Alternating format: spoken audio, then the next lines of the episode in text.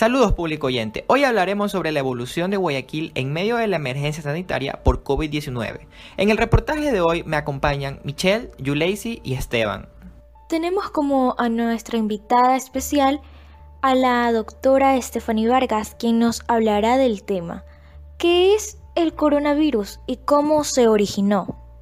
Los coronavirus son una familia de virus que causan infección en los seres humanos. Se trata de una enfermedad zoonótica.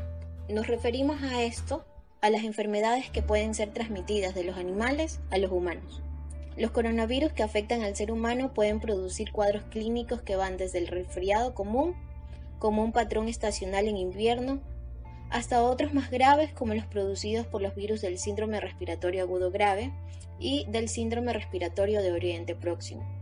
¿Usted cree que Guayaquil está preparado para estar en semáforo amarillo o tal vez pasar al semáforo verde?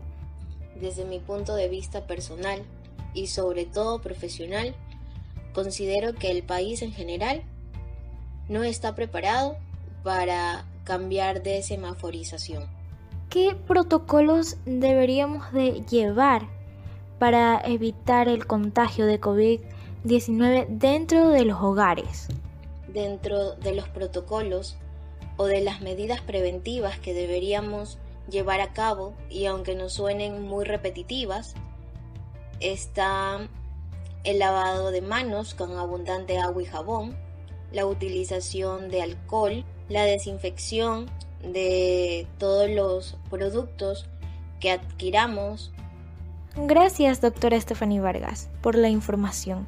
Esteban, cuéntanos más sobre la persona que pasó por esta dura enfermedad. Saludos a todos los oyentes. También nos encontramos con el testimonio de Gerardo Ochoa, un guayaquileño que sufrió esta dura enfermedad.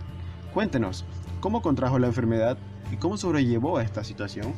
Yo trabajo o trabajaba en el mercado de transferencia de víveres haciendo flete. Yo cargaba personas y de pronto alguien me contagió, pues yo no tenía precaución. Los síntomas que yo presenté fue dolores al todo el cuerpo, dolores de cabeza, fiebres. Sí consumía la eh, paracetamol y el limón.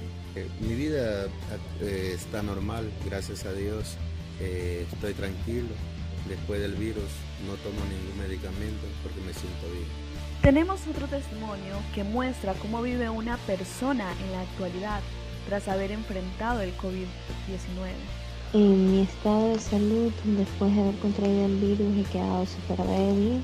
Estoy haciendo pocos ejercicios, pero más de movimientos para fortalecer los músculos. Tomo vitamina D, vitamina E, ácido fólico podemos escuchar la realidad de una persona que ha superado el COVID y cómo se cuida en la actualidad. Muchas gracias, Yuleisi. Para culminar este programa tenemos a Miriam Bustamante, que es parte de la Municipalidad de Guayaquil. Ella nos comentará cómo Guayaquil ha logrado disminuir los casos de contagios. La Municipalidad de Guayaquil, durante la pandemia del COVID-19, entregó a las áreas más afectadas kit de víveres, productos de limpieza, vitamina C, suero oral y también realizaron pruebas de COVID gratuitas. Me parece excelente lo que está realizando la Municipalidad de Guayaquil. Recordemos que como ciudadanos debemos tomar las medidas necesarias para no expandir el virus. Esta lucha contra el COVID-19 la llevamos separados, pero juntos. Muchas gracias por su sintonía. Hasta el próximo programa.